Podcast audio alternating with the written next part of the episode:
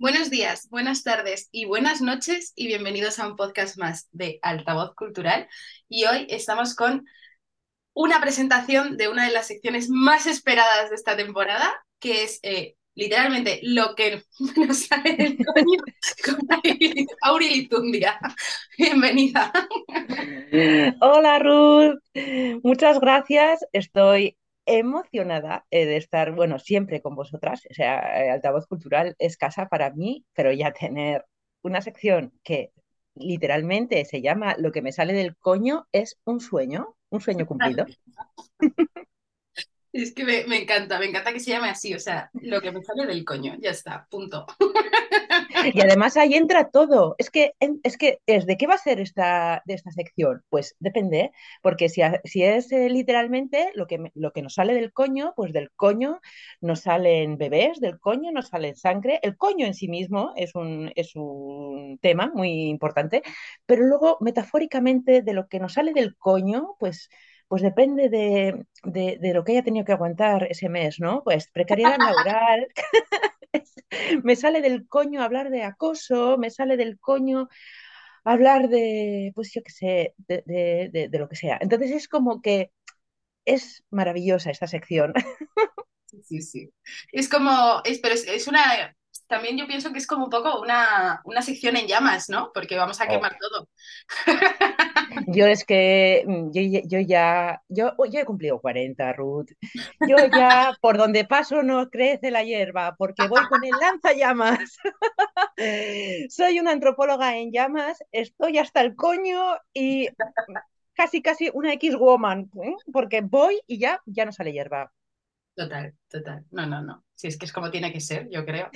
O sea, que no crezca hierba por donde pasamos, porque es que si no, o sea, si siguen creciendo flores que apestan a mierda, literalmente, porque dices, tío, pasas, intentas ser buena persona, buena mujer, sabes, educada, no sé qué, no sé cuánta, cógelo con muchas pinzas, y luego crecen florecillas y luego huelen a cacota de vaca. Entonces, mejor que no crezca ninguna flor, que seamos mal educadas, que nos plantemos en el suelo, digamos, por aquí no pasamos, o sea, arrasar con todo, porque es que lo de ser buena ya, mmm, yo creo que ya se está acabando. Sí, no sé cómo es la frase esa, ¿no? Que las mujeres buenas van al cielo, pero las mujeres malas van a todas partes, o algo así es. Sí. Eh, eh, claro, podemos entrar en qué es buena y mala, que es, que es una construcción cultural que, de la que estoy hasta el coño también, Sí. pero yo he, he decidido que yo voy a todas partes con el lanzallamas cargado encima. Y bueno, y, el, y ya, ya, ya la gente que ya sabe, pues quién quiere estar a mi lado y quién quiere estar a mi lado. Eh, es así de fácil. Yo ya no me explico, yo ni, ni pido perdón, ni pido permiso tampoco, ¿eh? Voy. Y quien quiera, que me acompañe. Total, no, pero es que también yo creo que es, es algo que hemos hablado antes de empezar el podcast, ¿no? Que con 20 años tienes muchos más filtros y según vas creciendo, o sea, menos filtros en muchas cosas y según vas creciendo vas teniendo muchísimos menos, porque entre tú y yo hay una diferencia de 10 años, porque yo acabo de cumplir 30, entonces hay una diferencia de 10 años y, y de verdad te lo digo, o sea, yo veo a la Ruth de hace 10 años y soportaba muchas más cosas, eh, se callaba mucho más y además era como, mírala, que es que de buena es tonta, ¿no? Y ahora es como, Es, es, es, es una línea muy fina lo de ser de buena tonta y de repente dejar de ser tonta y te conviertes en mala. Es algo que es para estudiar. O sea, eh, solo puedes elegir o ser la tonta o ser la mala. Y Ruth, diez años después de, mm, yo te digo, la mala, todo, todo es ganar. Todo es ganar. Así que nada, pues, eh, pues de esto vamos a hablar. sí. Yo eh, me estoy muy contenta, tía. Estoy muy contenta porque creo que necesitamos un ambiente, eh, espacios seguros Sí, en donde poder compartir pues este tipo de reflexiones diarias de nuestra vida, de, de cómo hemos ido pues, pues viviendo y de las conclusiones que hemos llegado, ¿no? Y para decir, hey, muchachas de 20, de 30, de 35, de 40, que, que creéis que, que hacer ciertas cosas son mm, no, no pega con nosotras. No, no, hay que hacerlas. no veas qué morroños te quitas de encima. Dice la frase Dios me libre.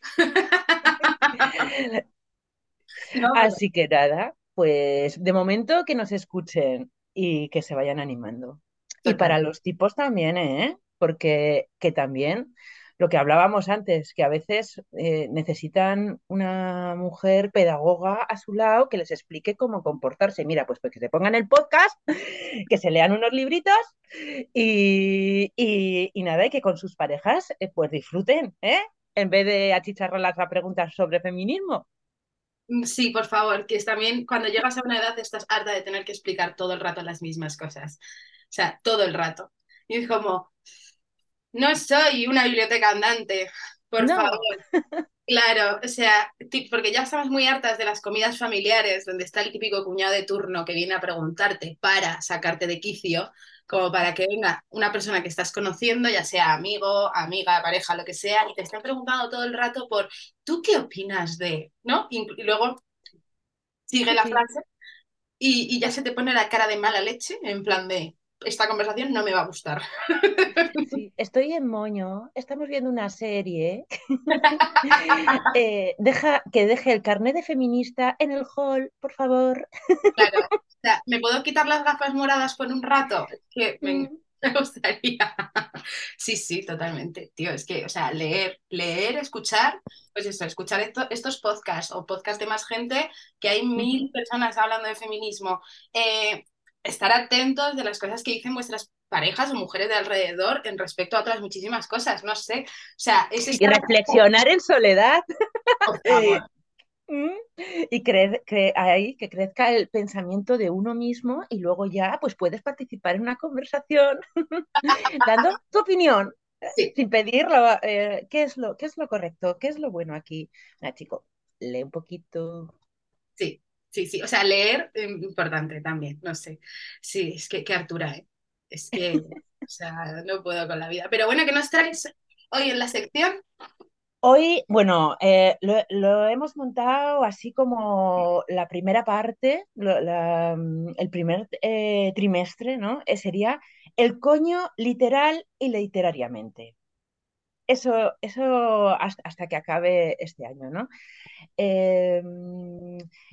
¿Por qué? Bueno, pues porque yo soy escritora, yo leo mucho y aquí traigo eh, esta puta maravilla con la que vamos a empezar el podcast como, como una guía, aunque luego vamos a hablar de lo que no salga del coño, pero mm, el fruto prohibido de Liv Strongquist, a partir de ahora Liv, porque pronuncio normalmente todos los idiomas de puta pena, pero el sueco en concreto es muy mal, pero bueno, lo pondremos en redes para... Este es un, libro que es una puta maravilla y, yo quería... Mm, quería ir enseñando libros, eh, no solo que hablen del coño, que tenemos unos cuantos y que durante pues, estos tres meses quiero ir eh, trayendo aquí al podcast, pero, mm, pero eh, eso es, coño literal y literariamente. ¿Qué te parece? me encanta, me encanta. Es que, es que, a ver, el coño ese gran desconocido, ¿no? Yo creo también, ¿no? Podemos empezar por ahí diciendo que el coño ese gran desconocido, eh, para nosotras hasta cierta edad, porque lo que nos enseñan es la vulva, ¡Uh! la vulva. Sí, sí, o peor, el tesorito. Porque, ojito, yo he conocido a, claro, yo soy de los, del 82, a lo largo de mi vida he hablado con, con, muchas mujeres, tengo muchos años, y algunas se referían a su coño como el tesorito, y eso es lo que les han enseñado en casa, ¿no? Es, es un tesorito que no se lo puedes dar a cualquiera. Así que, Es que el tesorito, el, sí, con llave, además con llave de la virginidad, ¿no? En plan. Claro, no, no, tiene unas repercusiones llamarle el tesorito o la flor. O, sí, el coño, vamos a ver, coño. coño. Y luego, y aparte de para nosotras, que es un gran desconocido, porque es eso, en el colegio nos enseñan el típico dibujo de una vulva, eh, vagina, mm, clítoris, labios mayores, labios menores, y tú dices, vale, y bueno, y la, la uretra, creo, no, sí, sí, Y Por donde se hace pis. por donde hace pis, que tú dices, pero todo eso lo tengo yo ahí. Un momento, voy a coger un.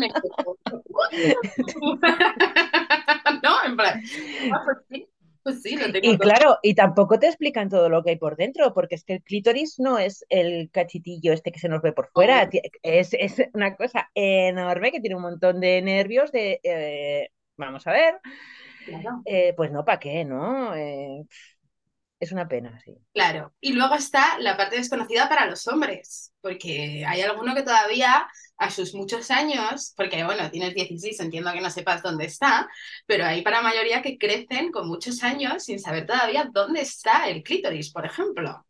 Sí, en 2021, ya sabes que yo vivo en Twitter eh, y no se me va a olvidar porque fue justo hace dos años, en octubre, noviembre de 2021, cuando con todo el tema de los negacionismos, bueno, empezó el negacionismo del clítoris. Hay negacionistas del clítoris. No lo puedo creer. Sí, sí, sí, sí, sí, sí, lo hay, lo hay. Eh, Es pues hasta ahí llega eh, el- la, la ignorancia sí, de... El otro día grababa, bueno, el podcast anterior a este eh, era un consultorio de sexualidad y preguntaban, por ejemplo, que me chocó mucho, que eh, había un estudio que si no sé si era como el 37% de las mujeres era- tenían punto G, ¿no? Que también es como el punto G ese gran desconocido. ¿Eh? No sabemos si todas lo tenemos, todas creemos que lo tenemos, y a lo mejor no lo tenemos, no sabemos porque tampoco, tampoco se investiga. ¿Sabes ¿Qué G? ¿Dónde estamos? Además, eh, Marta lo decía, como que todavía, como que no se sabía bien de dónde, o sea, no se ha estudiado tanto para saber ni cómo se forman, ni con qué tal, o sea, no se sabe realmente, el punto G existe, pero no sabemos de dónde viene, ni para qué sirve, ni nada, ¿no? Porque es el gran desconocido también. Y Forma parte del coño, con lo cual... claro, y, y punto G, ah, búscalo, a ver si lo encuentras, ¿no? Que todos saben. Claro. Y, y era gracioso porque nosotras, o sea, llegamos a la conclusión de que seguramente todas las mujeres tengamos punto G, no, no ese 37%, pero claro, no todos los puntos G son iguales, igual que no todos los clítoris, ni todos los labios, ni todas las, ¿no? Ni todo el órgano femenino no es, el mío no es igual al tuyo, o sea, es, es igual porque tienen las mismas partes, pero la forma no es igual. El punto G puede ser que no en todas las mujeres estén en el mismo punto, ni tenga el mismo grosor, ¿sabes? Entonces, que estar está, pero que no sea el mismo en todas las partes, ¿no? Llegamos a. Exactamente. Y, fue como muy divertido darnos cuenta de, claro, es que qué gran desconocido es el coño, ¿no? En plan, es que sigue teniendo nombre de, o sea, sigue teniendo nombre de hombre, sus partes, la mayoría. Sí, Eh, claro, porque son los señores que estaban muy interesados, de los que vamos a hablar hoy. Que madre mía, madre mía, madre mía. Madre mía, madre mía. pero que es ese gran desconocido para hombres y mujeres, el coño, yo creo. Sí, sí, Sí. total. Sí, y Bueno. que todavía cuando dices coño, es como, "Uf, Mm, qué feo, ha di- ha dicho coño. claro. No ha dicho parrus, no ha dicho conejo, no ha dicho pterosaurio, ni Chochete. Claro, no. O sea, porque es verdad que cuando dices, estoy hasta el coño, la gente hace como, Mm. Ay, o me duele el coño. Sí, sí, sí. Eso sí, yo llevo diciendo toda mi vida, estoy hasta los cojones y a nadie le ha parecido, "Mm, hostia, hasta la polla, que manda huevos. Mira, manda huevos, manda coños. Eh, no, tía, no sé. Eh, yo lo tengo ya súper claro y, y, y hay que acostumbrar, porque si estar hasta las pelotas, estar hasta los cojones y, y estar hasta la polla, eh, pues eh, es algo que no te hace girar la cabeza, ¿no? Pues estar hasta el coño tampoco. Total.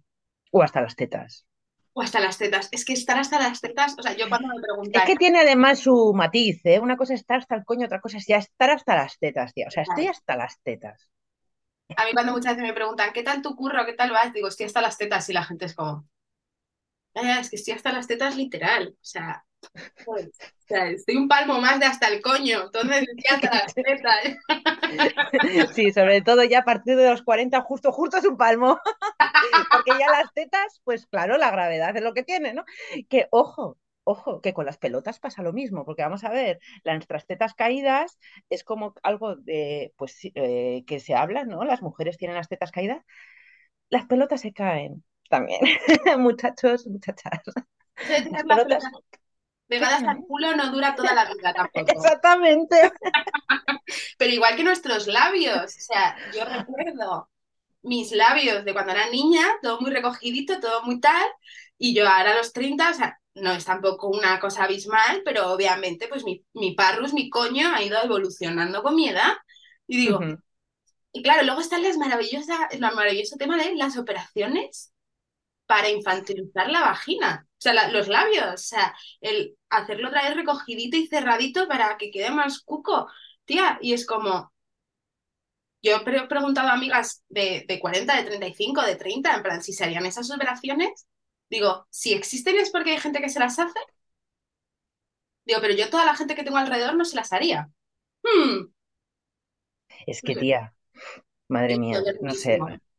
Yo eh, ya vamos a, va- lo lanzamos ya en el próximo eh, episodio, vamos a hablar de la anatomía del coño y el spoiler es que los labios cuelgan, Pero, total, los labios- labios cuelgan, Y hay 200.000 tipos de labios diferentes. O sea, exactamente, como las tetas. claro. O sea, No son todas redonditas, hay de todo. No, no, no, no, no, no. Es que, es que, claro, es que los hombres es eso, los hombres se piensan que los huevos se les va a quedar pegados al culo todo el tiempo y se piensan que su pene no va a cambiar de forma, que también se les queda un poco más flácido de lo normal porque la piel al final no está toda la vida tirante. Entonces el colágeno afecta no solo a la cara, señores. Claro. Que pensamos que se nos arruga la cara, pero no se nos arruga el pene. ¿no? Claro, o sea, aquí cuelga todo, vamos a ver, o sea, a ver si solo, es que claro, lo de las tetas es como muy claro, ¿no? Y, ese complejillo, ¿no? De las mujeres, ya, ay, es que me cuelgan un poco, o después de dar de, dar de mamar, o yo qué sé, pues de- después de engordar y adelgazar, ¿no? Todas las personas que tenemos trastornos de conducta alimenticio, es como, ay, mis tetas, por favor. Lo que pasa es que las pelotas, pues, pues están ahí, no se ven, pero eh, cuelgan igual. No nos vamos a engañar. Y, pero eso no, eso no, no, no sé si les avergonzará, me gustaría, mira, podríamos preguntar. Yo creo que ni se lo plantean. Pero En cambio, nosotras y nuestras tetas es como. ¿no te Y acuerdas yo creo que prueba ellos. La prueba del boli, de que si te ponías un boli debajo del pecho y se caía, ¿eso nunca te lo han enseñado? No. Pues esto era muy de los 2000, de principios de los 2000. Mira, eh, yo ya en el 2000 ya hacía así con una teta y así con la otra. Claro, pues estaba la prueba de que se supone que si tú te ponías un boli aquí y se sujetaba, como es mi caso, es que las tenías caídas. Pero sí, eh, no, si se caía, es que las tenías en su sitio. Y yo, tía, con 12 años, yo esa prueba la hice porque eso salía en la tele. Y escúchame, a mí ya con 12 años el boli se me quedaba aquí. Yo te voy a decir una cosa, yo puedo tener el estuche entero aquí. O sea, yo puedo tener el rojo, el boli rojo, el boli verde, el boli azul y puedo corregirme a mí misma y puedo ir sacando bolis. Vamos a ver. O sea, a mí no me hace falta un estuche. Yo me los, me los puedo poner en el moño y debajo la teta, tía. Claro, pero yo me acuerdo de eso, pues tía, yo no me imagino a los hombres poniéndose un boli en el, en el escroto. ¿Sabes lo que quiero decir? A ver, a ver qué pasa. ¿Sabes? A ver si se me han caído las bolas. Claro. Yo veo cero preocupación en eso. O sea, yo no he visto, yo tengo muchos amigos y no veo, o sea, yo creo que igual se darán cuenta que les cuelgan mal o les cuelgan menos, pero no, nunca he sentido esa preocupación como con amigas, ¿no? De hoy tengo las tetas o he dado, de- he dado de mamar y fíjate, se me ha quedado una más eh, escuchurría, ¿no? Eh, yo a los hombres no les veo preocupados. No, por, Así que ni por las canas en, el, en, en la entrepierna tampoco. tampoco, Que eso pasa. tampoco. Eso también pasa. Eh, sí, yo además es que yo lo digo que ya con mucho esto, ¿no? Tengo canas, tengo canas, tengo canas en la cabeza, tengo canas en el coño, es lo que hay. O sea, las canas, eh, vamos a ver, eh, mm, no salen solo en una parte, ¿eh? El pelo es pelo. Claro, por eso te digo que tampoco les veo preocupados. Es que es algo a mí que me fastidia mucho y que me toca mucho el coño, hablando mal y pronto. Eh, es eso, ¿no? En plan, nosotras todo el rato tenemos que estar pendientes de que no se te caigan las tetas, ¿no? De lo de llevar sujetador todo el rato, que además es como, si no llevas sujetador se te van a caer las tetas, no sé qué, todo el rato, ¿no? Vas a ser madre, ten cuidado con las tetas, porque no sé qué, porque no sé cuántas, porque tal, porque el coño, el coño, el coño, el coño, el coño. Y yo aquí a los señores no les veo eh, preocupados ni porque les salgan canas, ni porque se les caigan los huevos, ni porque, eh, chico, la tripita cervecera, o sea, es que es todo como tan natural en ellos que envejezcan de una manera X. Sí, porque son gordisanos, ¿no? Eh, ¿Cómo es? O fofisanos, o, o sea, eh, eh, ¿qué va? Están su, o sea, en su cuerpo, que habrá de todo, pero no tienen esa presión, no tienen para nada esa presión de, de ser perfectos. Y de hecho, yo creo que, que a nosotras eh, nos gusta la gente así normalita, ¿no? Te quiero decir, hombres normalitos, que, que, que no, que no les expedimos, no les pedimos unos estándares Claro. Vamos, sí, o sea, con que tenga un poquito la cabecita amueblada, vamos a ver, pues si Pero- los huevos, bendito- benditos huevos colganderos, ¿sabes? Claro, pero igual que lo que dices tú de eh, no se les pide tanto, ¿no? Pero, y ellos, y ellos las listas, tío, de pedir, de a mí no me gusta, típico tío que conoces, a mí es que me gusta rasurado porque yo pelos no. Yo no me planto delante de un tío y le digo, cuando me, me lo voy a chuscar hablando mal y pronto, y le digo, ay, yo si no te lo recortas, nene, esa si este jardín está descontrolado, tú y yo no vamos a hacer nada. Y de repente te está diciendo en tu puta cara que es que o tú o te depilas, o no te come el coño, o no folla contigo. Nada, eh, hasta luego. Claro. Y tú piensas, hijo de puta, si tienes unos pelos en los huevos ahí que llevan ya 14 años contigo, que no te has depilado los huevos en tu vida, ¿qué coño me estás contando? ¿Que me tengo que depilar yo de qué? Pero si tiene usted ahí una selva silvestre, por favor. No, pero eso también se ve, no hace falta bajar el coño, ¿eh? O sea, todo ahí, mm, si analizamos todos los perfiles de tipos que dicen lo fea que eres, lo gorda que estás, eh, ves la foto de perfil y dices, eh, señor, ¿se ha mirado usted al espejo? O sea, ¿qué me estás contando? Qué fea, qué gorda, pero ¿se has ¿te has visto? ¿Te has visto, señor? ¿Cómo No está sé. usted? Mira, aquí hay un vídeo que me lo pasó una amiga mía, yo es que me parto, eh, que era como un médico, eh, creo que era argentino, y decía, es que el otro día vino José Luis a la consulta y me decía que es que le daba asco que su mujer se dejara los pelos del sobaco. Entonces, yo como le explico a José Luis que yo no paro de hacer tactos ren- renales a hombres para, para, claro, para el tacto para la próstata, ¿no? Dice, y claro, ¿sabes toda la caca en el culo que encuentro yo en los culos de hombres? Dice, pero ¿cómo le estás pidiendo tú a tu mujer que se depile el sobaco, José Luis? Si tú tienes caca en el culo. Y yo me quedo así y digo, hostia, por lo menos un hombre eh, enfocando un poco de luz, ¿sabes? O sea, yo tengo que estar hiperdepilada, hiperperfecta, y bueno, y no tengas pelos en el culo, siendo mujer, fatal. Pero claro, José Luis, ¿tú te limpias bien el culo? O sea, en plan, tengo preguntas. El vídeo es maravilloso. O sea, el vídeo es como, gracias a este doctor por decir la verdad. O sea, ¿nos hemos replanteado alguna vez la higiene de los hombres? Hombre, que yo sepa, eh, van con pelos en los sobacos y, y- y a nadie le parece antihigiénico si van de- duchados. Vamos a ver. No. Pero Pero si nos los dejamos nosotras, ojito, es que es antihigiénico. ¿Hola?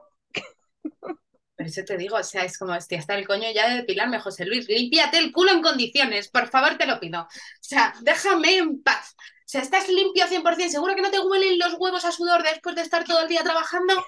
¿En serio? Te huelen rosas los huevos, no te jode. Es que es como... Y el coño también, hay que decir que huele a coño, ¿eh? Que no pasa nada.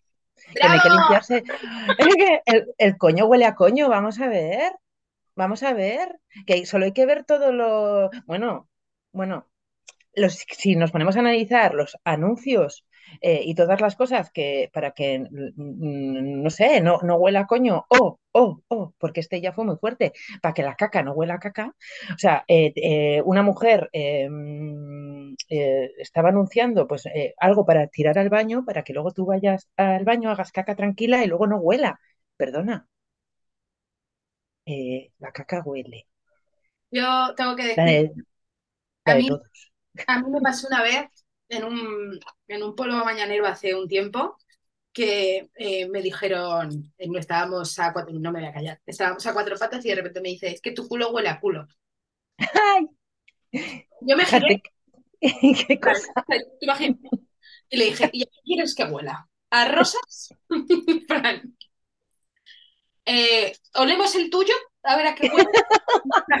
¿No? En plan,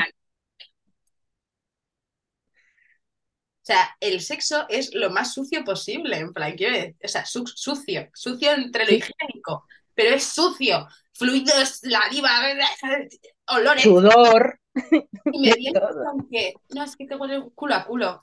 Gracias, acabas de descubrir un planeta nuevo, ¿no? O, es que hay veces que el coño te huele diferente.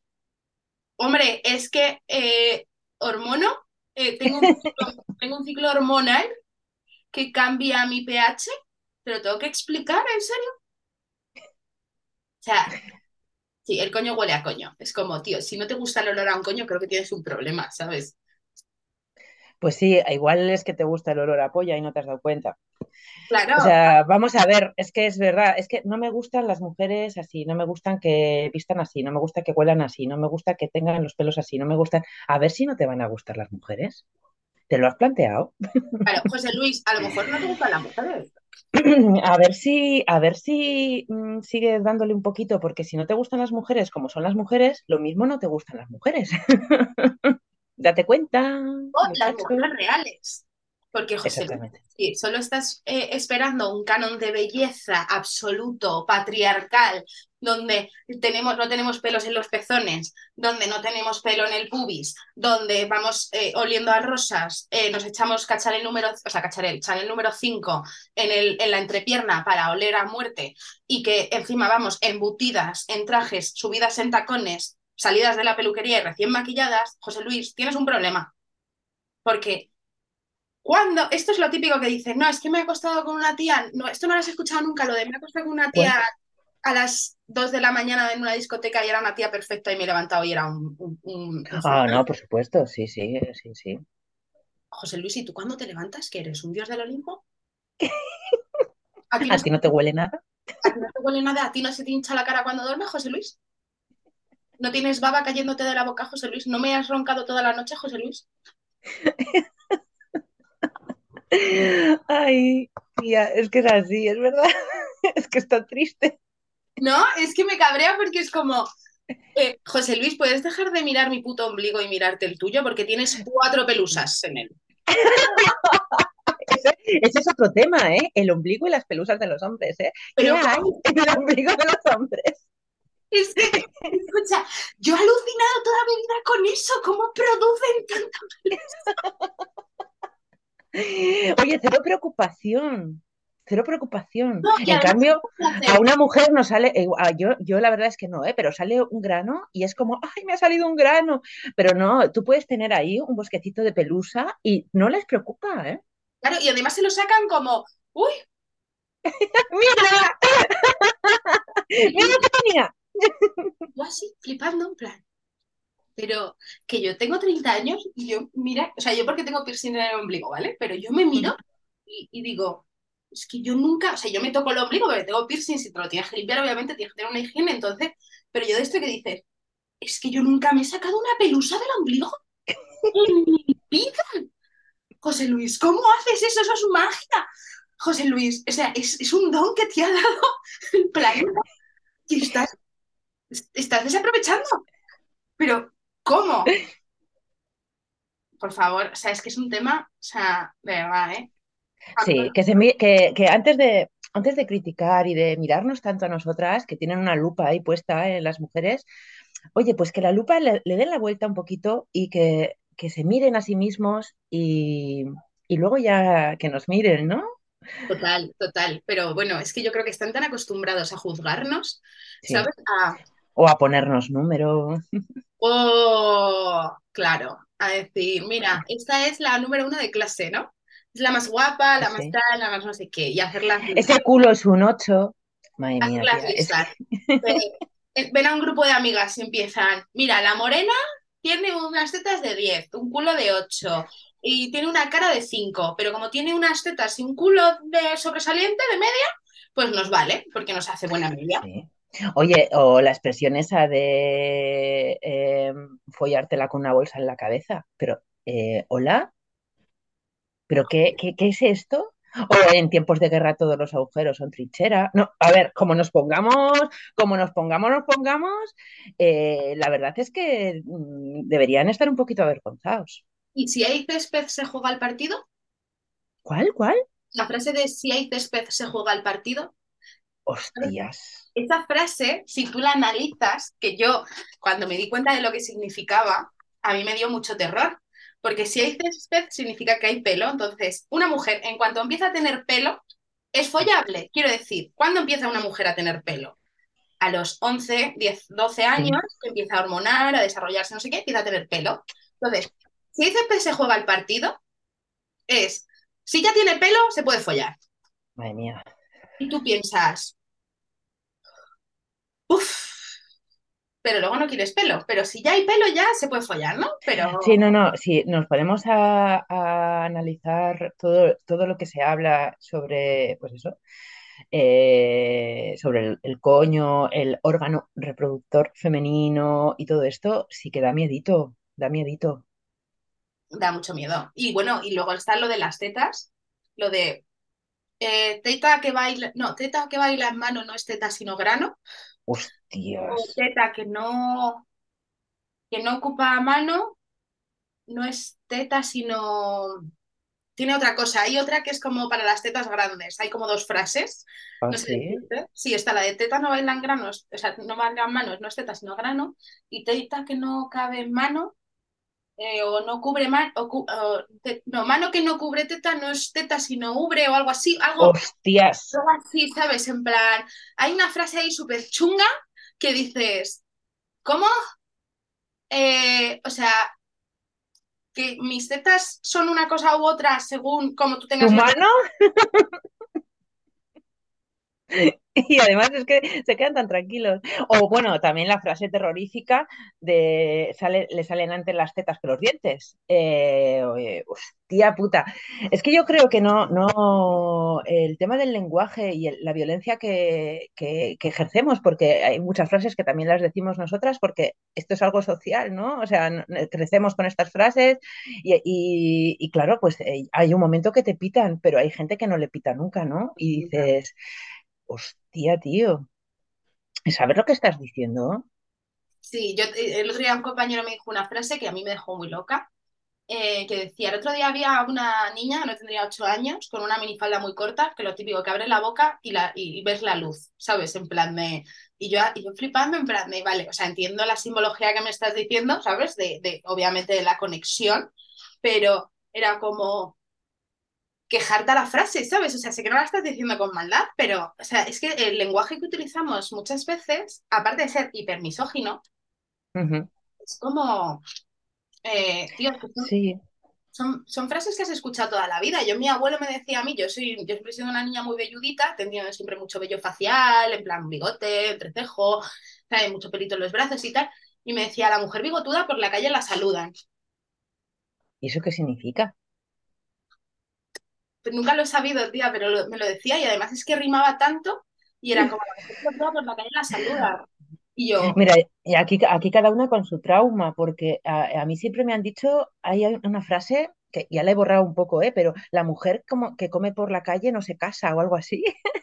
Y es- esa es mi movida, ¿no? Porque yo no, no soy velluda, pero yo tengo un problema de unos trastornos alimenticios y eso me decía mi abuela, eh, no comas por la calle. ¿Perdona? O sea, eh, que no coma por la calle. Pues sí, yo, me cre- yo crecí con esa frase. Mm. sí, o yo lo de eh, no cruzar las piernas en la iglesia que es de putas.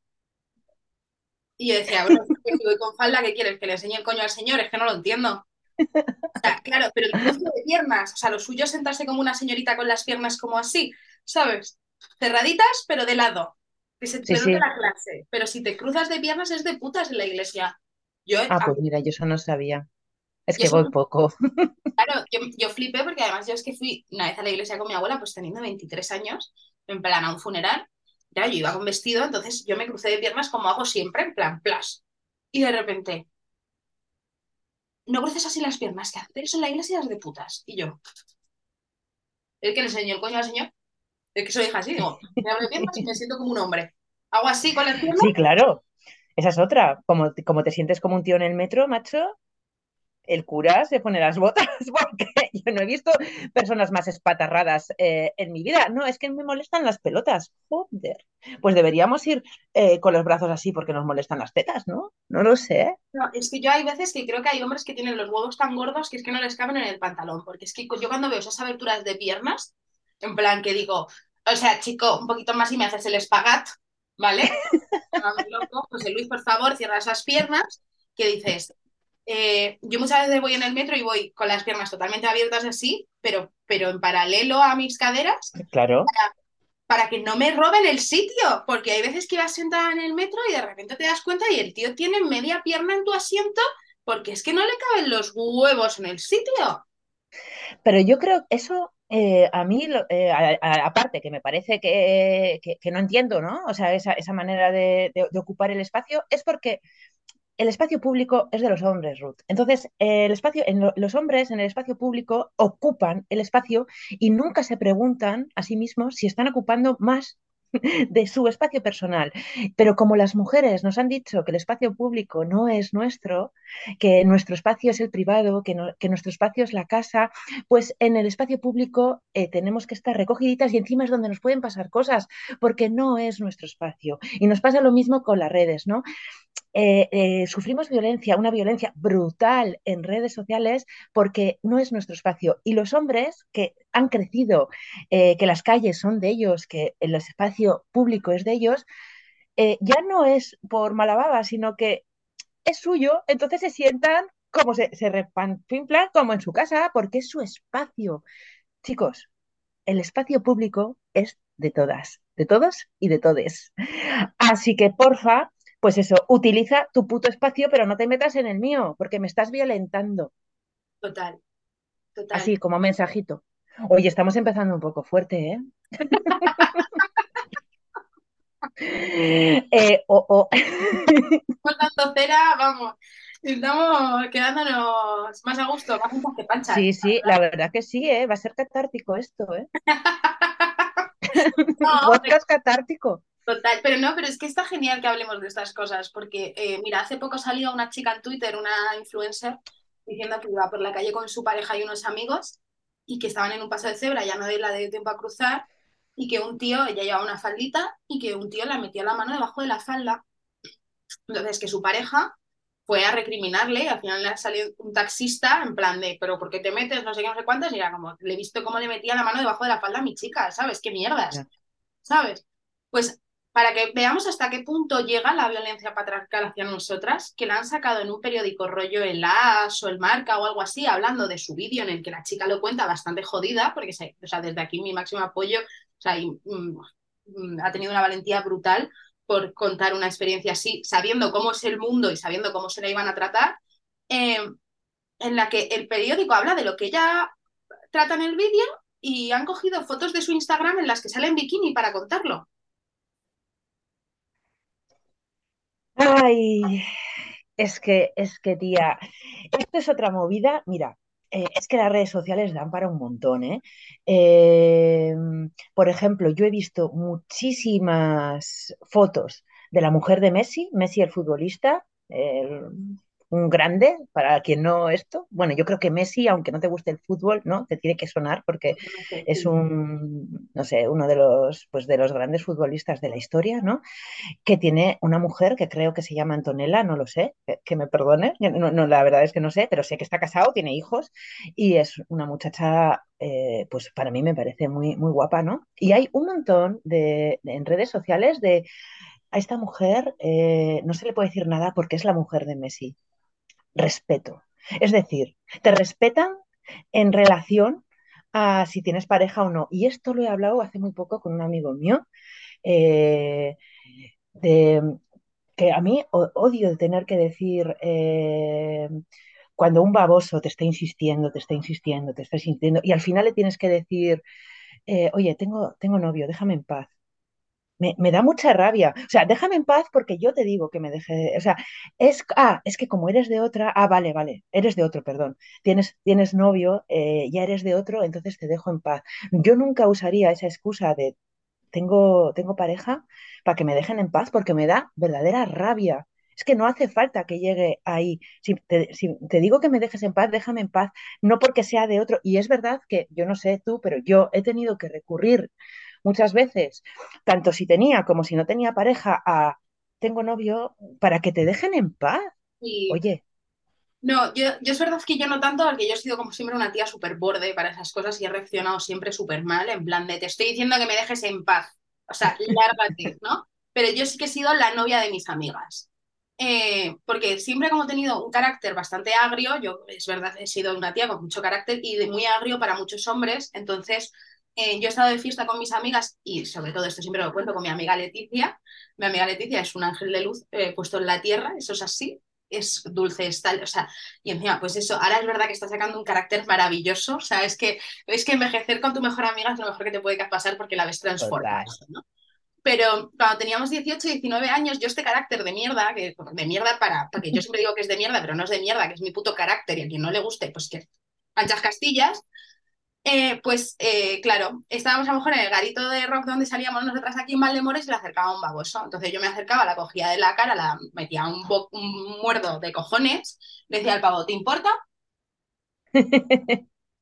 Entonces, y luego nos reíamos porque éramos como una dinámica que teníamos en plan de yo me miraba, yo, yo la miraba, ella me miraba, yo veía que ella estaba incómoda y decía, pues para allá que voy, la novia celosa.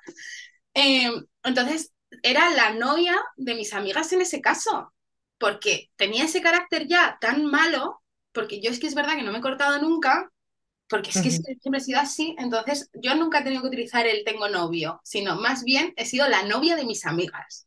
Y eso me parece, siempre me ha parecido maravilloso, pero me ha parecido mal. O sea, luego ahora con los 30 ya Ya. no lo hacemos, eso fue como de los 18 a los 20 y pocos. Eh, pero nunca he tenido que volver a salvarlas de una situación haciéndome pasar por su novia, ¿sabes? Pero cuando lo hacía era como a mí me parecía maravilloso. Las caras de desconcerto, ¿sabes? Cuando veían a, a mis amigas en plan, mira las que monas, qué inocentes, ¿sabes? En plan, 18 añitos saliendo a un garito de rock, ¡ay! Y pensaban que éramos presas fáciles y luego veían la cara, es que se, le veías la cara que se le desmontaba todo como diciendo, ¿a qué es lesbiana? A mí me pasó una vez, tía.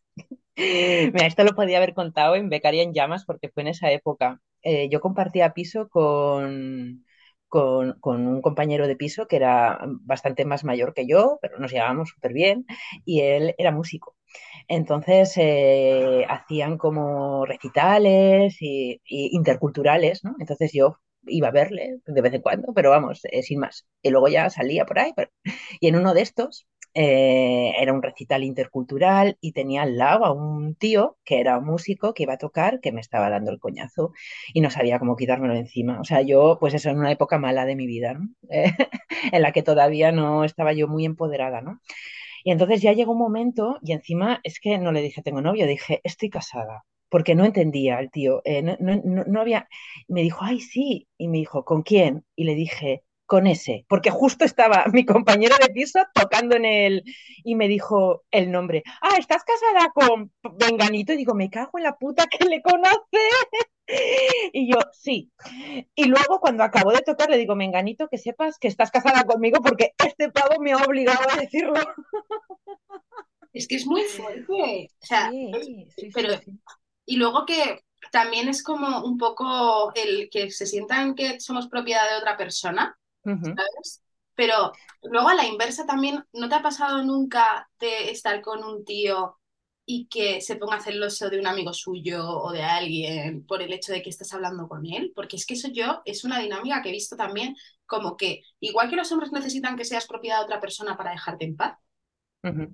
también eh, ellos tienen mucha inseguridad de que como sienten que eres de su propiedad, como se les escapes un poco de las manos, estallan en celos, ¿sabes? Sí, sí. Y, y es también una dinámica, tía, súper mala, porque es como a mí me pasó no hace mucho, me pasó eh, de estar en una fiesta, hablar cinco minutos con eh, el amigo de esta persona y además una conversación súper inocente y, y se me montó un pollo en medio bastante crudo de si a mí me ponía esa persona, si él no hubiera estado allí, si me hubiera liado con esa persona, tal, no sé qué, y era como, pero si yo estoy contigo y estamos bien y conectamos y estamos a gusto, ¿por qué de repente piensas que, pero si es tu colega, ¿sabes? En plan, Ya. que ahí, ahí, ahí, se puede hacer dos lecturas, que los, tipo, que los tíos saben cómo se comportan los tíos, y eso se ve mucho en, en estos padres que, que, hacen estos memes que creen que son graciosos, que hacen como firmar a su hija de tres años que hasta los 40 no van a tener novio.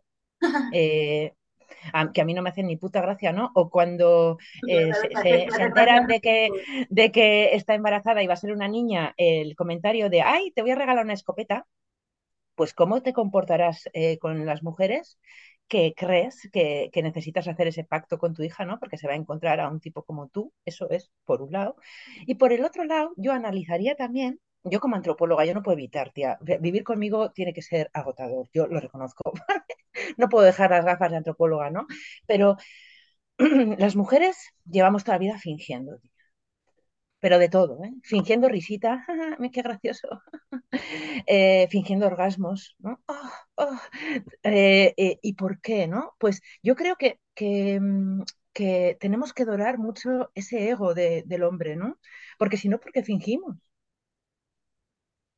Y es para que se sientan seguros.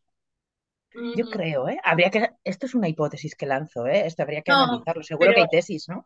Pero, pero... Joder, no, pero yo estoy contigo que es por su... O sea, a ellos les encanta que les reafirmemos muchas veces que estamos con ellos y queremos estar con ellos y que toda nuestra vida gira para estar en torno a ellos. Eso es así. O sea, y reafirmarles que son eh, el objeto de nuestro deseo constantemente, que es nuestra felicidad estar a su lado, que todo, ¿no? O sea, ellos necesitan, porque yo lo he notado mucho en, en todas las relaciones que he tenido, ese... Eh, y estoy bueno, y yo te gusto, y yo te pongo, y tú eres feliz conmigo. Y es como, chico, o sea, no sé, ¿te crees que estoy fingiendo todo esto que está pasando? En plan, necesitan como todo el rato reafirmarse de, de que nosotros, o sea, que nuestro centro de nuestro universo es, su persona, ¿sabes? Y es como encontrar una persona que se sienta a gusto contigo sin necesitar esa reafirmación constante, porque es que yo hay veces que digo, o sea, me ha pasado mucho decir, pero yo cómo le voy a decir otra vez a este hombre que sí, que me pone mucho, que le quiero mucho, que es que es el centro de un universo, que es que quiero estar con él, que no sé qué, que no sé cuántas, es como súper agotador tener que estar recordando todo el rato a una persona que solo tienes ojos para él. Y es que es así, es sus putas inseguridades, porque quieren una mujer perfecta, pero no son capaces de mantener a una mujer a su lado y de darse cuenta que esa mujer quiere estar con ellos. Es como, nosotras vamos normalmente siempre de frente, y como somos nos mostramos y siempre todo lo que hacemos lo hacemos eh, porque nos sale natural.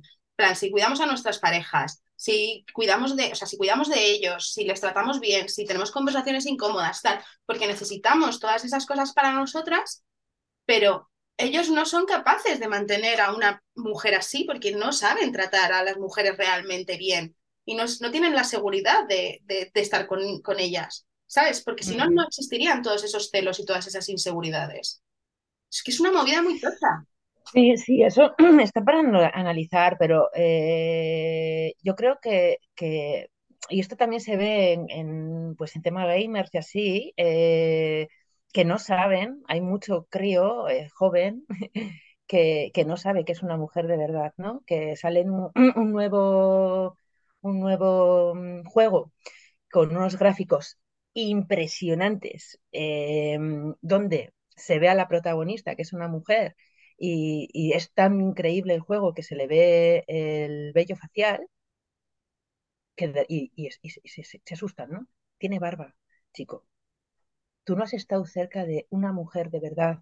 En tu puta vida no tienes ni puta idea. Entonces yo creo que, que va mucho por ahí, ¿no? Que, que, que, es una mujer de verdad. Bueno, y yo ahora aquí, pequeña cuñita, pequeña cuñita a mis colegas escritores. ya sé por dónde vas. Quiero escucharte. Da tu cuñita a tus amigos escritores. Amigo, amigos escritores. Amigos escritores, por favor, escuchadme un momento. amigos escritores. Cuando leáis una novela en donde hablen de pelotas turgentes, ¿cómo os sentiríais?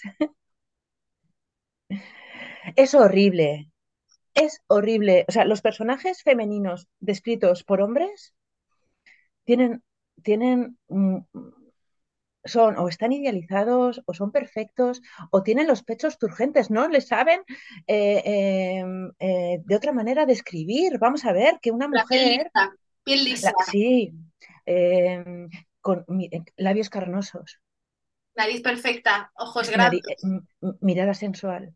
sí, pelo largo, suave y liso, siempre, suave, pero suave como vamos, o sea, Y vas a, y vas a hacer un clic de este vídeo, ¿no? Pues mira, este es un buen momento.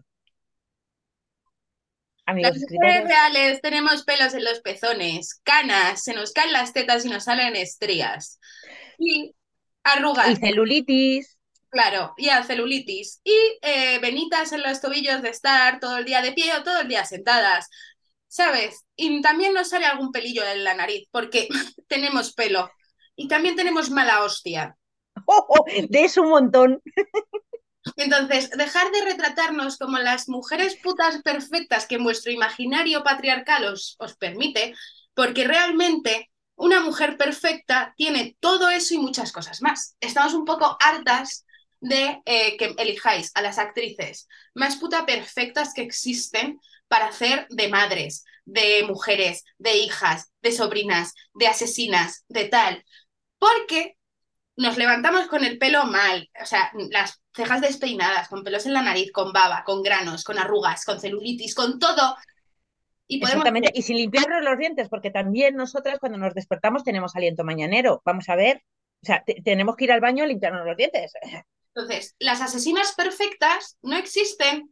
O sea, existen, existirá alguna, pero es que no existen. O sea, las mujeres perfectas, tanto asesinas, eh, abogadas, lo que sea, por favor, dejar de poner los tacones. Las mujeres también tenemos derecho a no sufrir dolor de pies. Por favor. O sea, dejar de ponernos impolutas, porque tenemos estrías, moratones, heridas, nos quemamos. O sea, nos. O sea, por favor. Y no siempre tenemos las uñas perfectas, ni no tenemos bigote. O sea, basta ya de idealizarnos eh, Ujú. tan hasta ese punto porque, o sea, estamos hasta el coño. ¡Ole! Joder, Ole, eh, es, es como este, como primer episodio, nos hemos saltado el puto guion, hemos hecho lo que nos ha salido del coño, eh, que es, es una esta de intenciones, ¿no? Eh, esto va a ser así, o no sabemos. Pero es verdad, es verdad, tía. Eh, yo me doy cuenta mucho pues en el arte, ¿no? Esa representación, yo doy talleres de representación de género en cómics, en videojuegos.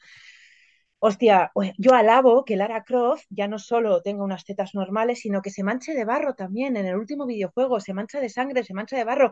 Sí, porque las antropólogas y, y también nos manchamos y las que disparan también se manchan de sangre. Es que me parece, o sea, ya no solo en los videojuegos, es que en todo en general, o sea, ves, eh, ves cualquier serie y mancharse es como, pasa en Sex Education, cuando hay, a a Aimee la pasa lo de que la manchan el pantalón de semen, no sé si lo has visto. No. eh, pues tiene una agresión sexual en un autobús que un tío se pajea detrás suya y la mancha, ¿no? Y para ella esa mancha es como, como la representación, ¿no? Pero también es como mis pantalones favoritos han sido manchados por este señor, yo no le he dado permiso, nadie me está haciendo caso, ¿no? Y es como, eh, porque hasta qué punto nos han dicho no te manches, no vayas con la ropa. Bueno, eh, ojito con mancharte de sangre de regla, que igual hay gente que, no, que piensa que es azul. No, es roja. Pero también eso, o sea, como nos pasamos las compresas y los tampones como si fueran droga, ¿tienes una compresa? Perdona. Eh, que si te has manchado, te has manchado. Vamos a ver. Oye, es que sangre de regla. Ah, bu- ah, bueno, pues nada. Eso me Pero pasa da como. A mí eso me pasa cuando hablo de las braguitas menstruales. Yo utilizo más, o sea, yo de hecho hoy estoy con la regla, o sea, Yo también. Me está saliendo del coño un montón de sangre. Y, y cuando estoy en casa, como hoy, pues yo me pongo mis braguitas menstruales porque paso de estar metiéndome algo en el coño. O sea, estoy harta. O sea, y utilizo la copa, pero es que ya es algo metido en el coño otra vez. O sea, ya son muchos meses. Ya son, mucho son casi 20 años con la regla. O sea, me he metido muchas cosas ya en el coño, ya lo tengo cansado. ¿Sabes? En plan. Entonces, el mejor invento del mundo, que por cierto es un invento español, que nadie lo sabe, pero fue un invento español. Eh, sí, en Altavoz Cultural, de hecho, en los inicios, esto te estoy hablando del 2016, fueron unas chicas, creo que de Barcelona, las que o sea, hicieron como las tres capas para que pudiera ser higiénico, inoloro y tal, y no sé qué, ¿no? Eh, cuando yo cuento, no, es que las rayitas menstruales son lo más, lo que pasa es que luego las tienes que lavar primero a mano, poquito, y veo a mujeres que hacen, ¿a mano? ¿A mano? Pero, qué asco, ¿no? Hombre, no estás lavando la regla de una persona desconocida, es que son tus propios fluidos, corazón. O sea, que te das con tu propia sangre, en plan de, yo siempre lo digo, yo, yo es que soy una persona muy curiosa. Entonces yo cuando me empecé a bajar la regla, claro, yo utilizaba compresas de estas de, de que te envuelven así, así, ¿no? Increíble. Porque además yo es que era como si hubieran matado un puto cerdo cada vez que me bajaba la regla. O sea, era como mamá, o sea, me desangro. Y mi madre, sí, sí, o sea, además de ponerte dos, así. Ya. Porque vas en la cama a dormir, yo, eso de tener las bragas limpias, sin, sin resto de fluidos, o sea, no, yo eso no, lo desconozco desde que me bajo la regla. Porque si no es el flujo vaginal, es porque se te escapa un poco de sangre, porque tal. O sea, yo, Bueno, y yo que yo tengo el grifo flojo, yo si me río mucho tengo que cruzar las piernas porque me meo. Esto es para parir, ¿eh? Eh, lo, lo que tiene parir. Eh, no. Pero es tu regla. O sea, yo me acuerdo de, de ¿sabes lo de esto que coges el- la compresa y ves como un coágulo? Me acuerdo la primera vez en plan, de esto que ya, ¿sabes? En plan. y tú aquí en el baño. ¿Y esto sale de mí? Pero ¿y eso? Pero ¿y esta gelatina rara? ¿Y esto? Pero si esto está como casi duro, ¿no? Y, o sea, tío, ¿en serio nunca te ha dado curiosidad por saber cómo es tu regla? En plan, a mí me parece cojonudo que ahora la, la, la copa menstrual sea algo normal para saber de qué color, de qué densidad, de qué todo, a qué huele tu regla de forma natural. O sea, nos hemos estado metiendo algodones en el coño. O sea, ¿qué dices? que tú te lees, nadie, o sea, ¿alguien se ha leído ese prospecto que viene en la caja de los... Espérate, que se tengo una aquí. Mira, me encanta. Es que esto lo compré un día que es que perdí la, co- la copa, luego la encontré. Entonces tuve que comprarme tampones. Aquí viene un prospecto y te pone, lo primero, uh, no, no se me ha caído del todo.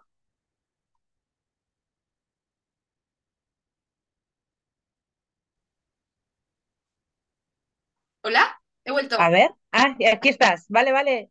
Se me acaba de caer el, el, el internet. Bueno, el prospecto de los tampones, ¿vale?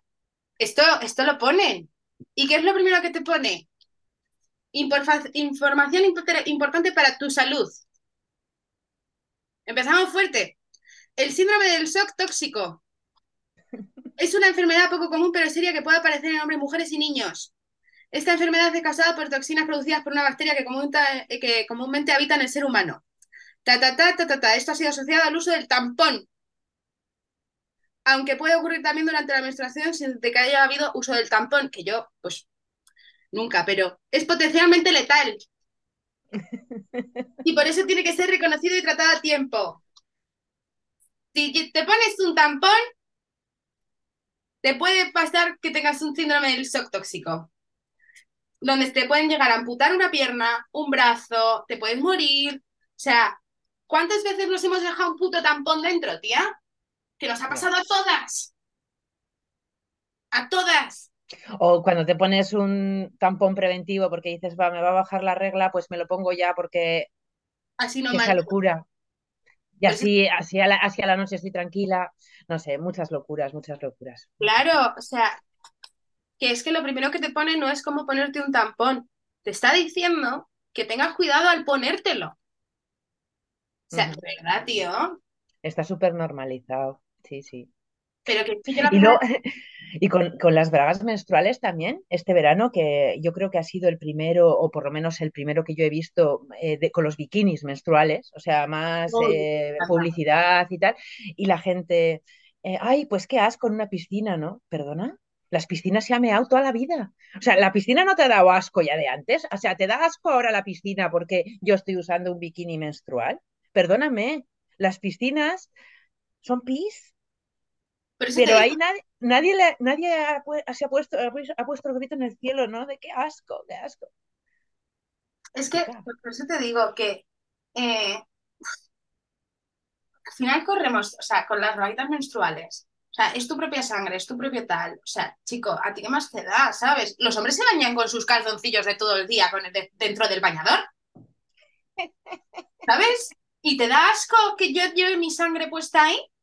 En plan, eh, a ver, es que ya, claro, es que lo de los hombres y los bañadores con dentro un calzoncillo, o sea, es que a mí me parece como la gloria, porque dices, o sea, de verdad este hombre lleva, o sea, le sudan los huevos, o sea, y te con eso y, no te, y te con mi regla. O sea, por favor, dejemos de estigmatizar tanto a la menstruación, que estamos un poco hartas, que es que es una cosa natural, que es que yo, para mí, que me baje la menstruación, sí, es una jodienda, porque te duelen los ovarios, tienes diarrea. Las tetas.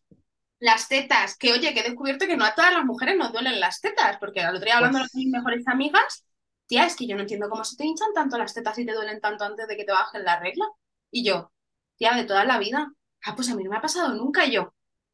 Pues somos un equipo de cuatro y si solo me pasa a mí, entonces es que hay muchísima más.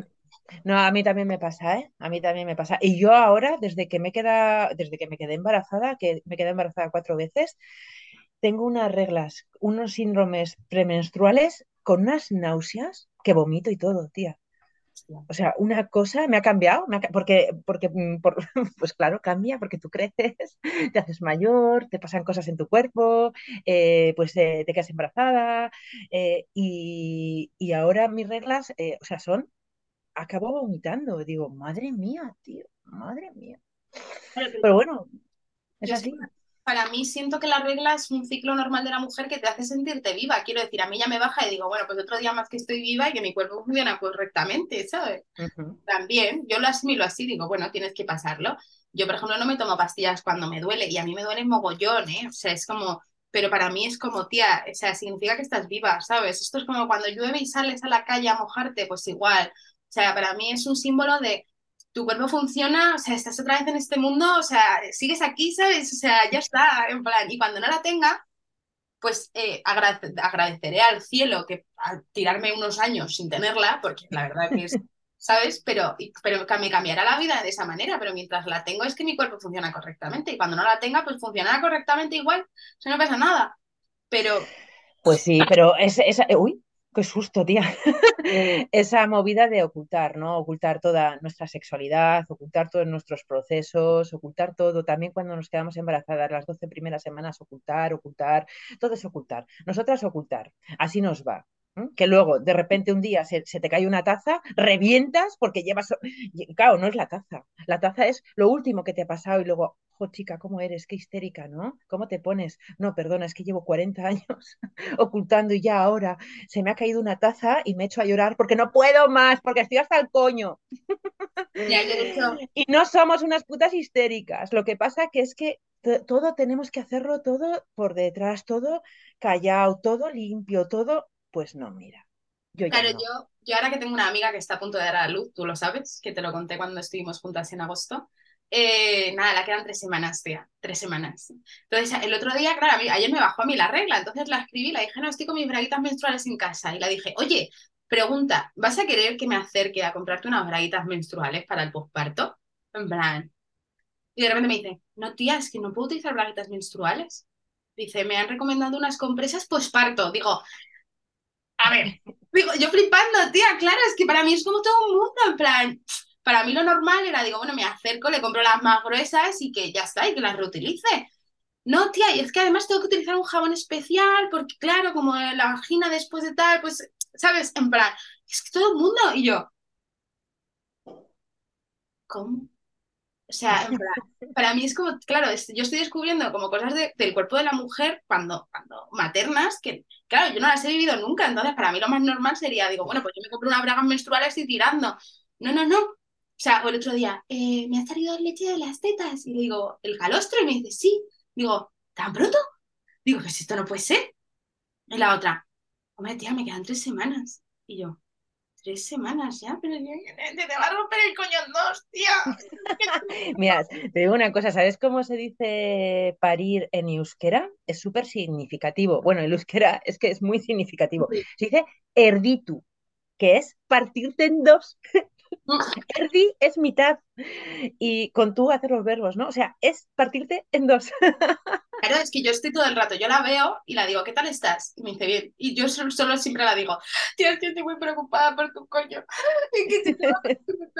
Pero es que, tía, ¿cómo estás? Que, que te va a salir una sandía del coño, tía. Y la... Estoy acojonadísima, la verdad, y yo, no me extrañas. Por ti, tía, te vas a partir en dos. Y la otra, deja sin peso.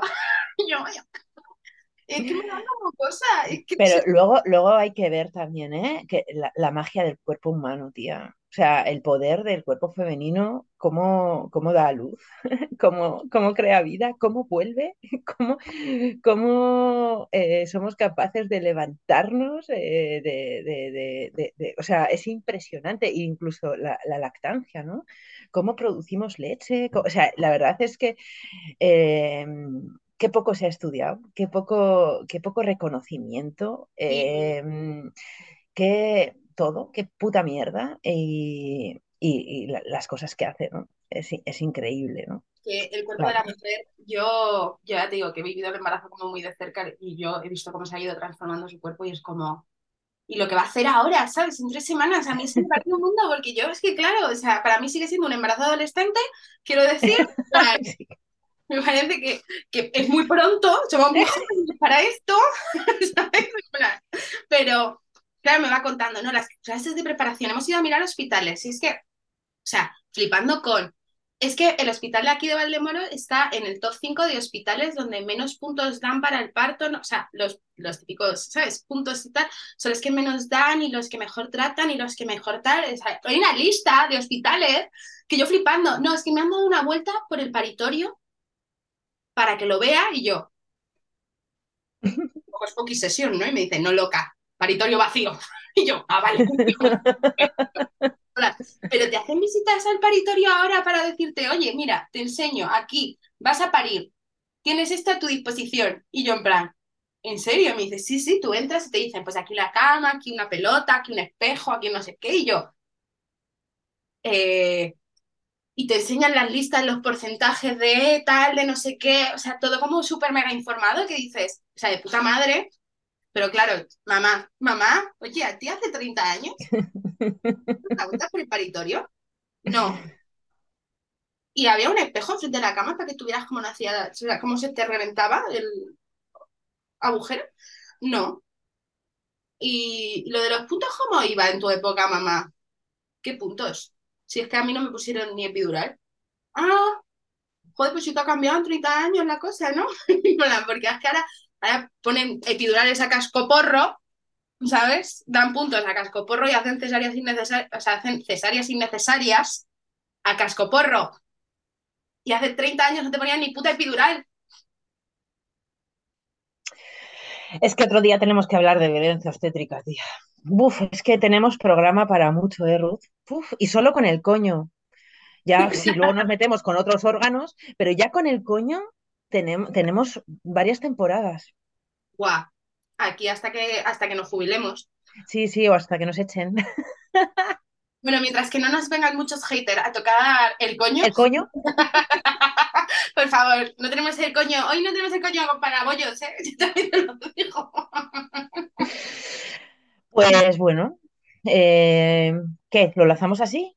Lo lanzamos así, sí, pero con, con- con todo nuestro coño, ¿eh? Así. Con, el- con mi coño moreno.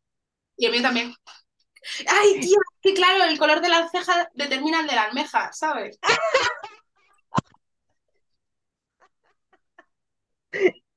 Pues mira, mis cejas, hostia, yo encima no me tiño, este es mi pelo natural y Claro, tengo alguna, tengo alguna canilla por aquí, pues eh, en todos los sitios donde hay pelo, canilla también, ¿eh? es que tú fíjate, tú fíjate el refranero español, ¿eh? El pelo de la ceja determina el de la almeja. O sea, es que es como, claro, Es que también podríamos hacer otro programa solo de refranero español relacionado con, con con el el coño. coño. Es que me ha salido del alma, porque es verdad, o sea, ese dicho tiene que ser básicamente para que no te mientan las mujeres ceñidas, ¿sabes? Bueno, el ser pelirroja es, es, eh, sufres muchísima violencia sexual en ese sentido, ¿eh? Cuando estás, yo, yo tengo una amiga pelirroja eh, cuando estábamos de fiesta, jóvenes, ya, pues cuando ya estás pasado de vueltas, no había sábado, no había sábado que alguien le preguntara de qué color eh, tienen el coño las pelirrojas. ¿En serio? No, no, sí, sí, sí, sí. Y a ver, eh, eh, medio, daba medio ternura porque era una pregunta de. Y, y, medio asco, o sea, era una cosa. eh, O sea, no o. Había un día que te pillaba bien y te reías y otro día que sí, decías, sí, claro, exactamente. Y hay otro día que dices, mira, tío, vete a tomar por culo. Pero sí, sí, ese, ese, mm, no sé si nos está escuchando algún hombre, igual tiene esa duda, ¿no? ¿De qué color tiene el coño una pelirroja? también te digo que yo tengo una amiga que dice que los pelirrojos la tienen rosita. Que a mí es que se me, me encanta cada vez que lo dice. Dice, uy, tía, no, un pelirrojo no, que la tiene rosita. Pero rosita, uy, rosita. Y me río porque digo, o sea, ya es, ya la, o sea, la primera vez fue como, ¿pero te has acostado con un pelirrojo? Claro, y, la respuesta es, sí, claro, pero eso lo sé. Digo, pero Rosita, ¿en qué plan? ¿Sabes? Me dice, no, Rosita, Rosita, Rosita bebé, en plan, Rosita, dicen que es fea. Eh, claro, pero desde entonces es, cada vez que veo un pelirrojo, eh, pienso, ¿la tendrá Rosita? En plan, de verdad. ¿te imaginas? En plan, de hecho, me pasó en una cena de empresa, yo tengo un compañero de trabajo que es pelirrojo y le dije, oye, ¿te puedo hacer una pregunta? Vamos a devolverle un poco al patriarcado las preguntas Las incómodas. preguntas incómodas, me parece perfecto. Joder, como empiece yo a, a repartir preguntas eh, que me han hecho y a compartir, que se preparen los tíos que están a mi alrededor.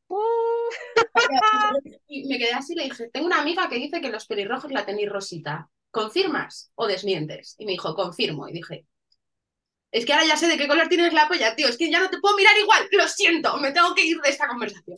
Y me fui y ya teníamos la coña, en plan, es verdad que el tío se lo tomó súper bien, en plan, como una pregunta, porque luego le pregunté que si follaba con calcetines o sin calcetines, porque me dediqué en esa cena de empresa a hacer una investigación sobre si los hombres se quitan los calcetines o no en la cama, que eso da para largo Sí, da- sí, sí, sí, da para otro programa, ¿eh? ¿Y cómo se lo quitan? Hay algunos que, que hacen magia, tía, que de repente están vestidos y de repente ¡raca! Pantalón, gallumbos y calcetines y dices, ¿cuándo se han quitado los calcetines? Tiene una técnica depurada Y de... el, que, y el que se queda solo con los calcetines, tía, ¿no te das cuenta? Que eso a mí me ha pasado. Que dices, estás follando y de repente se levanta gloriosamente desnudo a quitarse el preservativo. De repente ves que llevan los calcetines, los calcetines negros tobilleros y dices, me ha follado con calcetines el hijo de puta. O sea, perdón, en plan, pero claro, yo he descubierto que el 74% de los hombres sí se quitan los calcetines. Y Por menos de tu empresa, ¿no? eh, no, no, esto es una Ah, Es que yo ya, yo ya lo he ido mundial. lanzando. Yo ya lo he ido lanzando. Cada vez que conozco a alguien le pregunto, oye, ¿tú con calcetines o sin calcetines? ¿no? Y el 74% de los hombres se quita los calcetines, el 25% no se los quita. Eh, además, te ponen la excusa de por fricción, tía. Qué fricción. No sé, todos follarán en sábanas de seda, porque es que si no, no lo entiendo. Es que a lo mejor el 25% de los hombres les encanta tener sábanas de seda en su casa, porque es que si no, no lo entiendo. Por fricción, tía. Ay. O sea, ese 70, perdón, 75% sí se los quita y el 25% restante no, y lo hacen por fricción, por no ocurrirse. Eh, ay, ama. No, no, eh, esta- este, eh, no, nunca había, nunca había. Una antropóloga mía me acaba de dejar con la, con la boca abierta, tía. Claro, pero yo empecé a preguntar eso porque yo tengo un trauma, porque a mí cuando me pasó lo del el hombre gloriosamente desnudo con los calcetines tobilleros, yo dije, no, haya pasado la vida, yo tengo, no es un trauma, quiero decir, pero yo es algo que se me ha quedado aquí grabado a fuego. Entonces, es, pues un día hablando con mis compañeros de trabajo salió la conversación, entonces yo ya me llevo un año preguntando. Yo estoy con unos amigos y de repente digo, oye chicos, una pregunta. Esto ha ido, esto ha ido creciendo, ¿no? Está la pregunta de los calcetines sí o calcetines no. Me has sentado de pie, Ese es otro tomazo, ¿eh? muy importante. Porque, ostras, eh, yo creo que habrá muchos hombres que me han sentado porque es más cómodo, sobre todo cuando están medio dormidos, ¿no? Digo yo, y no lo reconocen porque tienen ahí una movida que pierden una eh, masculinidad o algo de a me has sentados, chica, o sea, tienen como un miedo, sí, sí.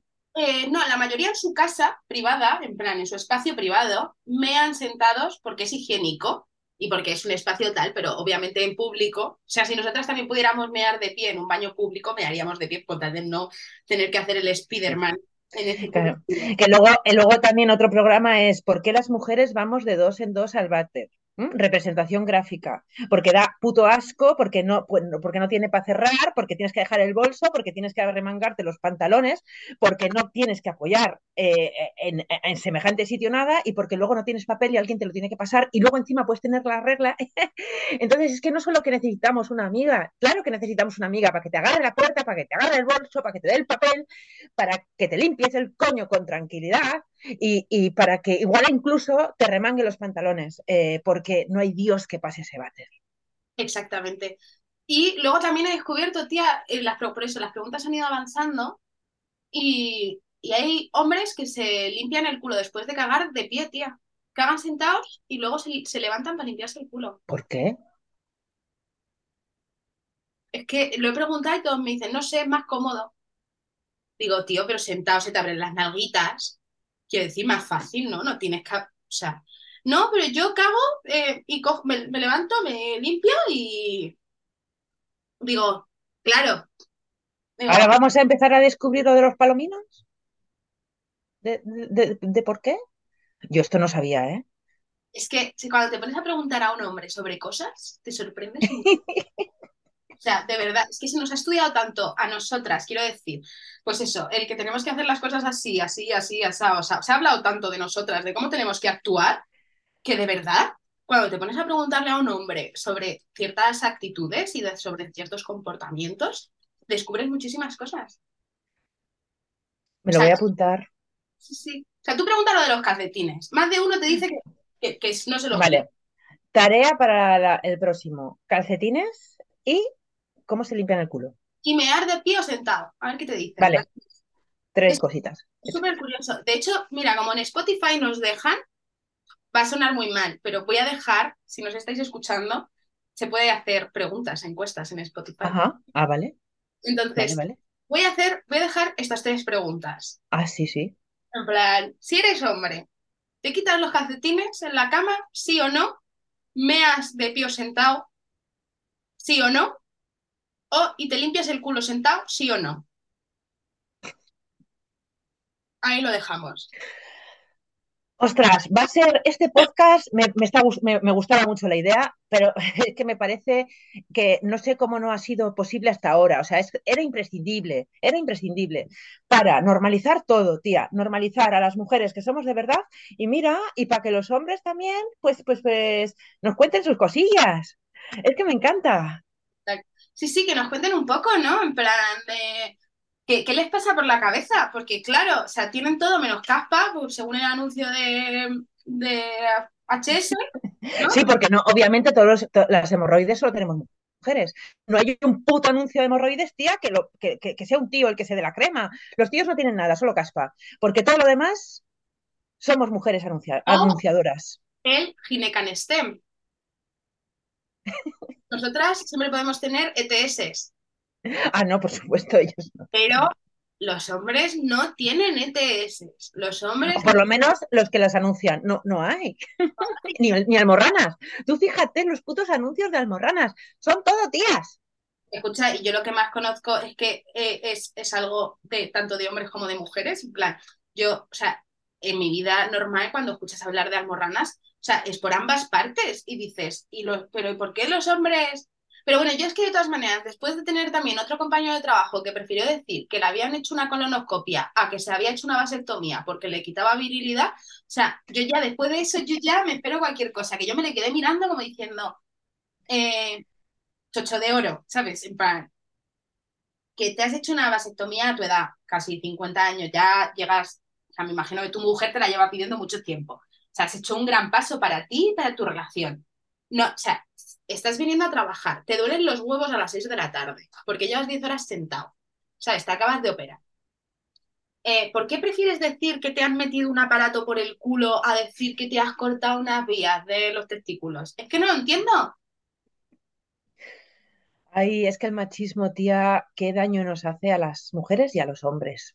Qué daño, que no sé, o sea, no, no- no se, dan cuenta de que esa masculinidad tóxica es les hace muchísimo daño también. Me dan pena, ¿eh? A mí, a ver, me, me- me dan pena las tías y mucho, pero también a veces cuando me pongo a pensar en ellos, que es poco, pero digo también, jo, qué pena, tío. No, no poder ser libres en ese sentido, ¿no? Y yo no estoy contenta porque me ha costado muchos años, pero yo por fin soy libre y, y- y puedo hablar libremente, no solo contigo cuando estuviste en mi pueblo, que me hizo una ilusión horrible en un bar hablar de esto con una amiga, sino que vamos a hacer un podcast de, de lo que nos salga del coño. Claro que sí, porque soy libre y yo ya no tengo miedo, no tengo miedo de nada. Pero los tipos, los tíos, deberían mirárselo, ¿eh? ¿Son libres? Podríamos hacer otra pregunta. ¿Eres libre de hablar de tus almorranas? ¿Sí o no? ¿Eres libre de hablar de tu vasectomía? ¿Sí o no? Claro, eres libre de hablar de que a veces te puede doler porque te haya salido un grano en el capullo, en plan, porque también tenéis molestias. O sea, ¿Mm? eh, ¿cuántas veces hemos tenido parejas o amigos que nos han dicho, Dios, me ha salido un grano en una ingle? ¡Ah! Y dices, bien, estás aceptando que también en tus genitales pasan ciertas cosas normales. Porque yo estoy harta de, de, pues eso, de ¿qué te pasa? No estoy un poco molesto. No, pero un poco molesto, ¿qué, qué es lo que te está sucediendo? Cuéntamelo, a ver si te puedo ayudar, porque, ¿sabes? Y es como, no sois libres para contar muchas veces qué os está pasando en vuestros genitales o en vuestros cuerpos. O gatillazo, sí o no. ¿Quién reconoce esto? Bueno, pobrecicos míos. O sea, el gatillazo es lo peor que le puede pasar a un hombre en la cama con una mujer para ellos. O sea, para ellos, porque nosotras es como, no te preocupes si todo Sí, va bien. claro, no, nosotros adorar el ego, no vaya a ser que se nos venga abajo. Claro, pero, pero El hombre. como- además, la frase de esto no me ha pasado nunca, Sí. que es como, pero cariño, si yo muchas veces también estoy hiper cachonda, perdida y de repente me pongo al tema y digo, ¿Qué necesidad? no, Hoy, ¿qué necesidad tenemos hoy? Ninguna. claro. O sea, también nuestros gatillazos no son Hombre, claro, no son hombre, tan claro. visibles, pero son mentales, de decir, he estado a tope hace cinco segundos y ahora mismo no me apetece nada estar aquí, pero Sí, sí. lo- los vuestros por de alguna manera son más jodidos, porque son más jodidos, porque son muy visibles y además muy notables, pero es que nos pasan a todas y a todos y a todos, o sea, es que no pasa nada, pero él no me ha pasado nunca, corazón. Y luego dar eh, la explicación. O sea, además hay, hay tipos, hay tíos que odian dar explicaciones, pero de estas te las explican, que madre mía, siéntate, te voy a explicar por qué.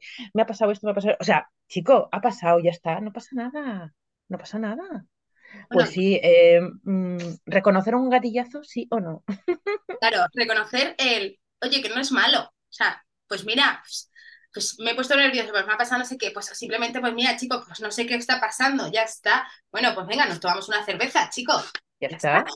no pasa nada. O sea, es que, eh, es que están tan enclaustrados sin saberlo cuando dicen, es que el feminismo está haciendo mucho daño. No, el feminismo está abriendo muchísimas puertas para que tú, José Luis, seas capaz de eh, tener miedo, que seas capaz de llorar tranquilamente, de que seas capaz de hablar de tu cuerpo, de que seas capaz de hablar de tus putas emociones, corazón, que tampoco pasa nada, y que seas capaz de que cuando te dé un gatillazo decir, uff, eh, ¿te importa que paremos un poco? ¿O te importa, o estoy más cómodo si mm, paramos cinco minutos? O no sé qué me ha pasado, O pero hasta aquí hemos llegado hoy. hasta aquí hemos llegado hoy, o mira, que nos vestimos y salimos a dar una vuelta, no, te- no es por ti, no sé qué ha pasado, ya está, punto.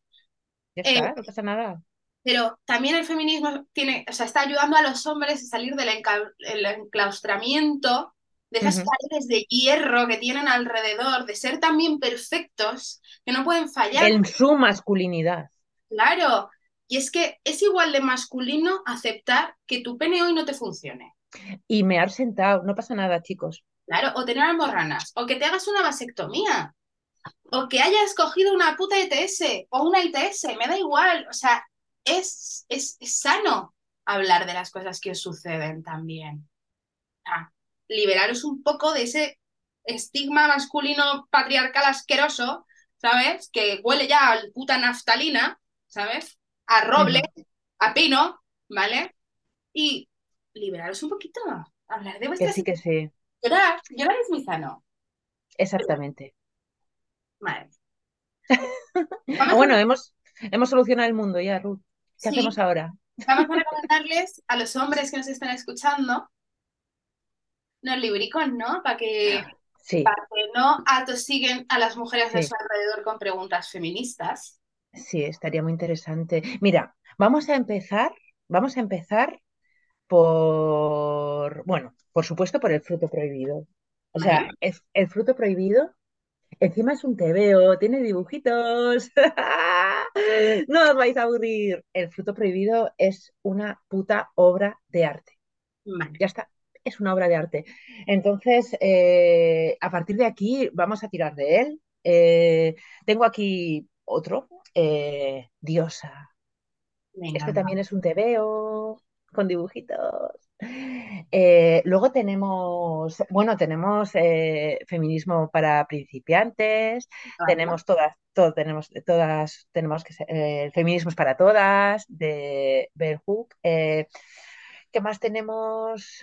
Hay, hay una editorial que a mí me encanta, que se llama Liana, que tiene el Hola Tetas, para hablar de las tetas, y también tiene creo que el, el, el- como el Hola eh, Coño o algo así, lo estoy buscando. Hola Sexo, ¿sabes?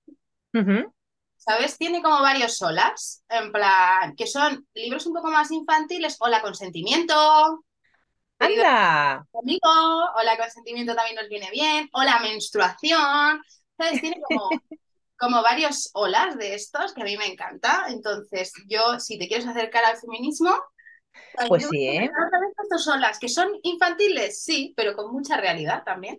Claro, y luego ya, cuando ya sepas un poquito y te entren dudas, pues ya podemos tener una conversación. Ay, que sí, que a veces, a ver, yo entiendo, ¿eh? Yo entiendo que es súper fácil que te lo den hecho. Eh, porque yo lo he hecho también. A ver, a mí el feminismo no es algo que te llega y un día te despiertas feminista. Yo tengo unas luchas, tengo unas contradicciones, tengo, o sea, esto es un, esto va por botones, o sea, eh, y, y- y no tienen que saberlo todo ya desde el principio. O sea, está muy bien, pues, y cagarla. Se aprende, se aprende cagándola, ¿eh? Y no pasa nada. Así que os invitamos a que leáis eh, sobre feminismo y luego ya nos preguntéis, ¿vale? Gracias. que nos tenéis un poco hasta el coño, también te lo digo. Pues sí, un poquito sí. Pues yo creo que vamos a cerrar aquí. Hemos hecho un podcast, es verdad, ¿eh? bastante hardcroqueta. Madre mía, eh, puto guion, ¿para qué? O sea, no, ni un puto punto, ni un puto punto del guion. O sea, hemos hecho lo que nos ha salido del coño, literal. Sí, sí, sí. Además es que yo creo que así es mejor. Porque Pues sí. podemos hablar sobre un tema, en plan, por ejemplo, lo que has dicho, pues el próximo podcast podemos hablar sobre, no sé qué me... Ah, que, que sí, que no, que cuelga, que cuelga. Ah, Eh, los labios cuelgan. O sea, y claro. yo quería hablar de la anatomía también, un poquito del coño, ¿no? Para, porque tenemos ahí como muy idealizado y luego muchas inseguridades de, ay, es que mi coño es feo. Perdona, ¿hay coños feos? O sea, pero, pero es que es un coño. O sea, quiero decir, Es que te has mirado, te has mirado el oído, porque es que, ¿sabes? O sea, es como que, eh, o la nariz, los agujeros de la nariz, o nos hemos mirado, o sea, es que es feo, digo, el oído también, ¿eh, chica? O sea, te quiero decir, son conductos. yo me pasaba mucho cuando era adolescente, cuando era esa adolescente inocente que pensaba que iba a llegar virgen al matrimonio porque pensaba que por ahí no podía caber nada, yo, mi inocencia, decía, claro, es que las pollas son feas porque parecen alienígenas que cuando les das un poco de cariño, te escupen. ¿Sabes? Claro, yo, eso, eso para mí ha sido como una frase en mi vida que me ha marcado muchísimo porque me tiré años diciéndolo y es verdad que yo como mujer bisexual siempre digo que siempre a mí me ha parecido más bonito un coño que una polla, en plan, o sea, no por nada, o sea, es que, o sea, es menos agresivo, ¿sabes? A lo mejor porque visualmente me parece menos agresivo, no sé, como más suave, más tal, más todo, ¿no? Entonces, si un pene siempre me ha parecido eso, pues una, una alienígena que le das un poquito de cariño y te escupe en la cara, entonces, fatal. ¿Sabes? Eso yo lo llevo diciendo a lo mejor desde los 14 años, te lo prometo, o sea, es como... Entonces, claro, un coño es un coño, pero una polla también, vamos a analizarlo, ¿sabes? Que a lo Sí, mejor... claro, porque es que es eso, o sea, que, ha- que habrá, eh, hay pollas de todo tipo, vamos a ver, y pelotas colganderas. Como las tetas. Venga, tranquilidad, que no pasa nada, chicos. en el próximo episodio, mucho más. Eso es. Ostras, Ruth, eh, muchísimas gracias. Me, me parece un súper proyecto. Sí. Eh, y estoy encantada, ¿eh? A ver, a ver qué pasa. No, yo, yo igual. Yo sabes que cuando lo hablamos en agosto, para mí, además era como orgánico, ¿sabes? Porque las veces que tú y yo nos hemos visto en persona, o sea, esto, es, esto ha sido, nuestras veces que nos hemos reunido ha podido ser perfectamente un podcast. O sea, Total. porque somos así, o sea, nos reunimos y van surgiendo los temas y vamos hablando y, no, y o sea, igual que nos reímos, hemos llorado o hemos, ¿sabes? O nos hemos puesto más tiernas o lo que sea, pero somos reales, o sea, tú y yo así, Sí. como lo que estáis viendo ahora como espectadores, es así en la vida real, o sea, Esto es, es- es estar en una terraza con nosotras fumando y tomándote algo. Es claro. como- os hemos, os hemos invitado a una conversación. Sí, entonces para mí me parece súper orgánico yo creo que también, o sea, lo que hablamos al final tiene una base muy importante y además que, o sea, creo que también de- no- no- al no callarnos y al, no, y al mantenernos en nuestra posición de mujeres empoderadas y, y libres ya de, Libres. de todo, de todo, ¿no? Eh, es también importante todo lo que decimos porque muestra un poquito de, arroja un poquito de luz sobre, sobre todas estas mierdas que se nos echan encima constantemente. Pues sí, espero que así lo vean. A ver, Pues hasta el próximo episodio. pues hasta la próxima. Venga, Ruth, Un besito. un besito.